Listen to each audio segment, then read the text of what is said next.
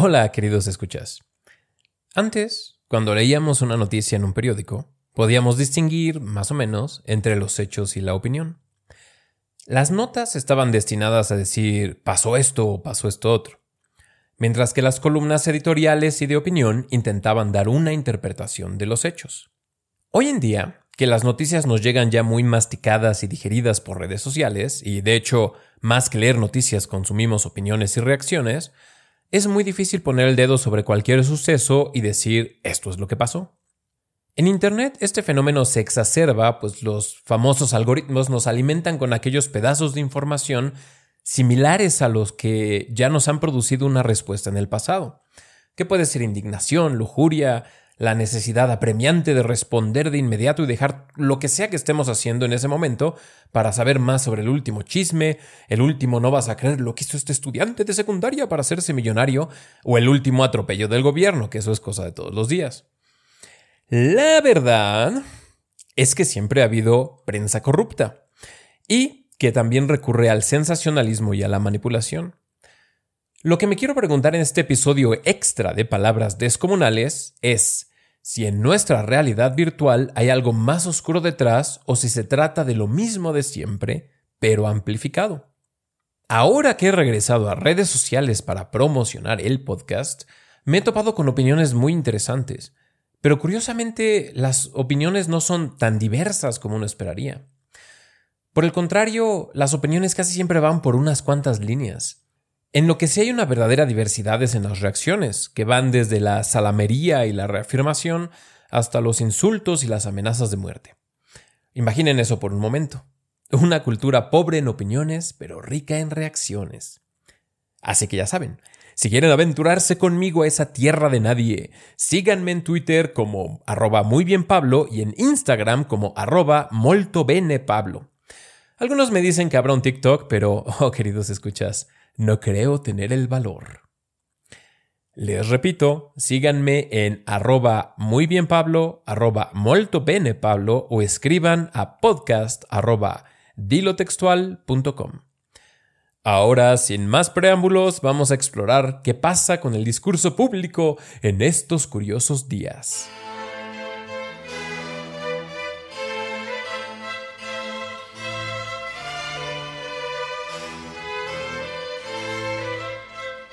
El pensamiento, y junto con este el discurso, está librando una guerra en dos frentes. En uno, el de los hechos, ha perdido ya el territorio estratégico del sentido común. En el otro, el de las emociones, ha tenido que incursionar a la peligrosa tierra de nadie que se llama sin razón. Para el hablante y el pensador, el panorama exige maniobras peligrosas. Si a uno se le ocurre andar tocando temas explosivos, tarde o temprano habrá que resignarse a morir bajo fuego de supresión. La cultura de la cancelación o cancel culture es un arma poderosa en manos de quien quisiera corromper una república, o incluso una ciencia utilizando consensos mediocres en vez de fortalecerlas con verdades complicadas. Pero la censura del prójimo, que es el nombre elegante que le voy a dar a la cancel culture, es de esas armas que toman vida propia, y cual Terminator se voltean tarde o temprano contra su creador. Precisamente gracias a estar jugando con la censura de los pares, perdimos al sentido común, pues en un mundo blanco y negro no hay cabida para la prudencia. Paradójicamente, si en uno de los frentes ya hemos perdido la habilidad de hablar de ciertas cosas, en el otro ocurre todo lo contrario, pues se dice y se celebra que se diga lo que no tiene sentido, y diríamos que, en virtud de su incongruencia, no valdría ni la pena decirlo. Así pues, el ágora o el discurso público se ha llenado de tantas voces que cualquier significado, si es que lo hay, no se puede entender. Para sobrevivir en esta traicionera tierra de nadie, solo nos queda atender a lo llamativo, que en estos días es sinónimo de lo escandaloso. La indignación y ya no el argumento se ha convertido en la marca del buen discurso, y si no bueno, al menos discurso que sobrevive y vende más un post que empieza con No es posible que esos idiotas, que uno que diga, a ver, vamos a reflexionar sobre. De hecho, la apariencia de indignación se toma más en serio que la emoción sincera. Y si al blandir la palabra se puede destruir al contrario con insultos e ingenios mal cocidos, pues qué mejor, porque así es como uno se hace de renombre. Pero debería parecernos, ya haciendo un recuento de las cosas, que tanto la expresión cacofónica, entiéndase decir lo que sea sin importar cuán incongruente sea, tanto como la censura imprudente, ejercida por los ojos siempre fisgones de nuestros semejantes, son dos caras de la misma moneda. Y aquí la paradoja con quien quiero contender. Si para disminuir la cacofonía hace falta censura, ¿contra la censura habrá que echar mano de la cacofonía? ¿No será que la cacofonía se convierte en censura y que darle a todo mundo derecho a opinar termina por corromper todas las opiniones? Y aquí quiero decir a opinar sin pensar. Llegados a este punto, nos podríamos ver tentados a apelar a la razón como guardiana y jueza del buen discurso. Pues de entre los númenes de nuestra cultura, la razón, pues, todavía tiene un poquito de renombre y suponemos que con quien hablamos es razonable en mayor o menor medida. Además, la razón viene acompañada por la ciencia y también por los hechos, deidades que, aunque también bajo ataque, todavía se invocan con cierta reverencia. Desafortunadamente, como guía del pensamiento, la razón es bastante floja. Y uno no sabe si es por miope o por obstinada. Pero la locura de la razón es, oh queridos escuchas, que con una manita de gato todo se puede hacer pasar por razonable. Y tal es el arte del tergiversador. Y bueno, aunque hablar ya no es garantía de que vayamos a razonar, sostengo que no hay diálogos inútiles, aunque lo mismo no se puede decir de la apariencia de diálogo o del diálogo de mala fe. Cuando uno dialoga con alguien como si fuera un acto de piedad, es decir, desde la superioridad, no se habla de buena fe. En el terreno de la política, esto lo intuyen las derechas y las izquierdas por igual y ambas terminan por conceder que sería mucho más fácil hablar si el otro se callara y que si no hay diálogo es precisamente porque el oponente sigue teniendo una opinión. Entonces, más que el diálogo, se busca la victoria sobre el discurso. Por eso se deja de dar el beneficio de la duda y más vale etiquetar todo lo que no nos parece como hate speech o discurso de odio una denominación incendiaria que dirige la animosidad contra quien profiere las palabras y no contra lo que se profiere. Quien denuncia el discurso de odio daría la impresión de que tiene intenciones muy puras, y si no puras, al menos tautológicas, pues ¿quién odia el odio? Pero, cuando llegamos a un desacuerdo, es mucho más humano decir que el contrario dijo una estupidez a decir que dijo algo odioso. Y si uno tiene un buen gusto, hay que dar una explicación de por qué lo que se dijo es estúpido. Pero para llegar a dar explicaciones sobre lo que dicen las personas ajenas, hay que escuchar primero. Desgraciadamente, escuchar está tan pasado de moda que hasta puede parecer grosero e ignorante, especialmente si ya se sabe que lo que dice el otro está mal, que es precisamente un discurso de odio. Además, escuchar se sustenta en un acto de autosupresión. Pecado mortal en tiempos donde no hay mayor virtud que expresarse a uno mismo. Callarse por un segundo no es nada fácil, créanme que yo lo sé muy bien. A menos que el interlocutor, por así decirlo, hable por nosotros y sus palabras sean casi como las nuestras.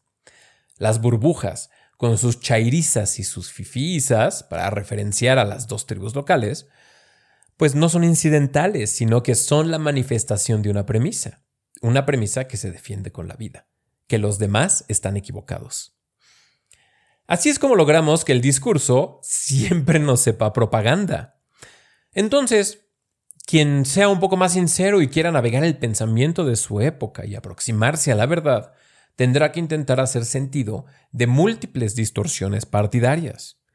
Y como resulta imposible verificar cada palabra y reflexionar profundamente sobre cada explanación, es necesario recurrir a diferentes heurísticas y reglas que faciliten la interpretación. Entonces, los discursos se llenan de etiquetas o de banderas que dan santo y seña y permiten meter a un discurso en una cubeta. Una etiqueta muy recurrida, puesto que a primera vista parece muy inocua y muy sensata, es la corrección política.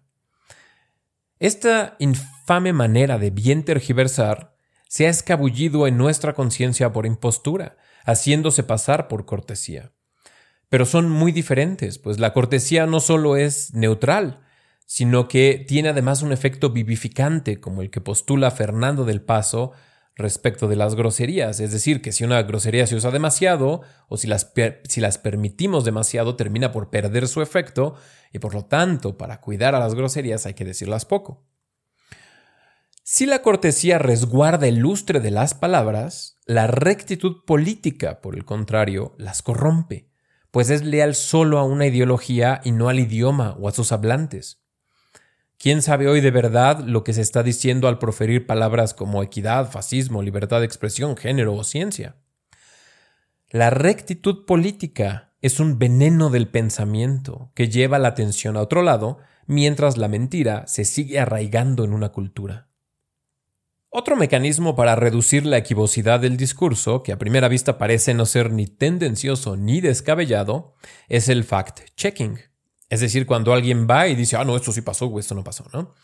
Desafortunadamente, tras una inspección más cuidadosa, resulta que el fact-checking es del todo inútil a menos que primero nos pongamos de acuerdo en los límites de la realidad.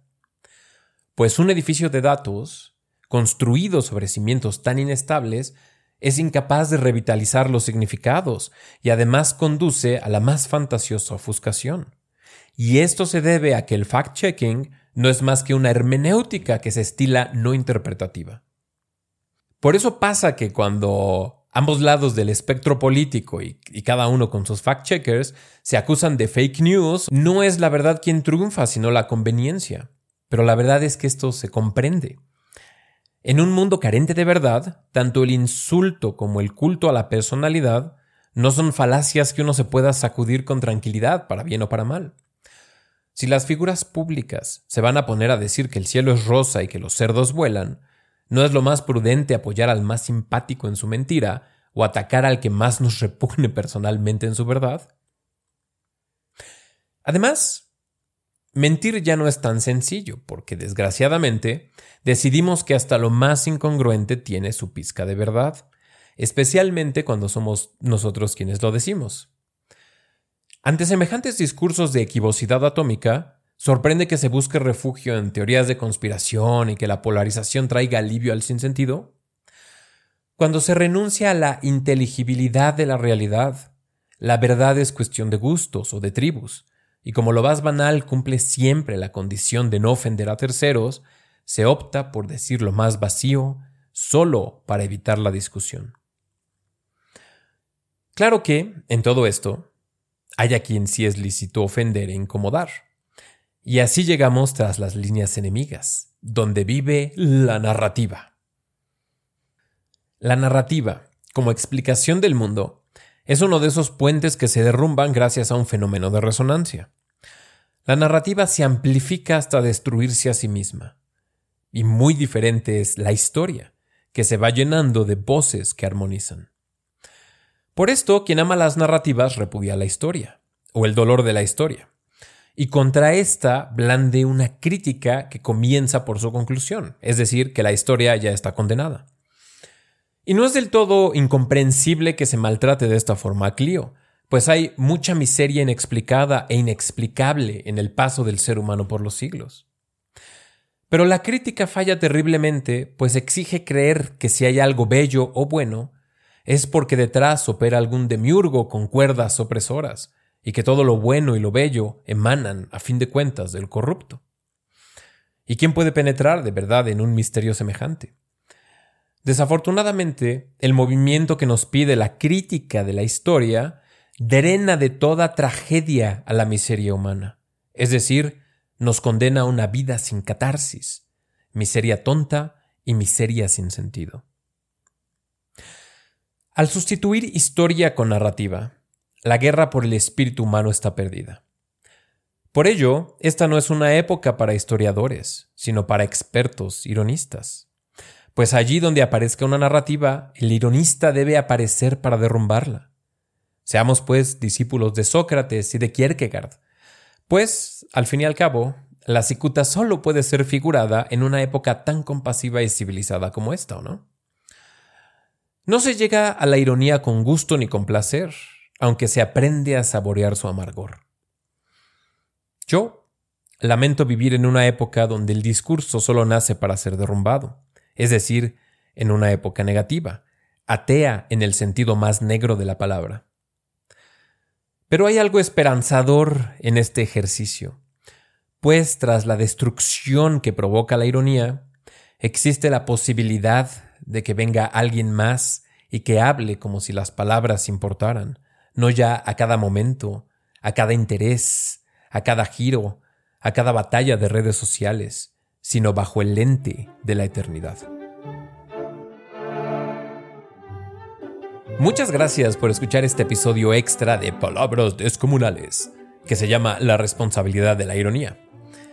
Me gustaría pedirles que me escribieran sus comentarios y preguntas a arroba muy bien Pablo en Twitter o en Instagram a arroba molto bene Pablo. Si todavía usan el correo electrónico, escriban a podcast. Hmm, ya nos estamos acercando al final del año y con este al final de la primera temporada de Palabras Descomunales. Muchas gracias por acompañarme en este viaje, que ha tenido sus altibajos pero se ha convertido en una de mis ocupaciones favoritas. Nos vemos en un par de semanas. Gracias por escuchar.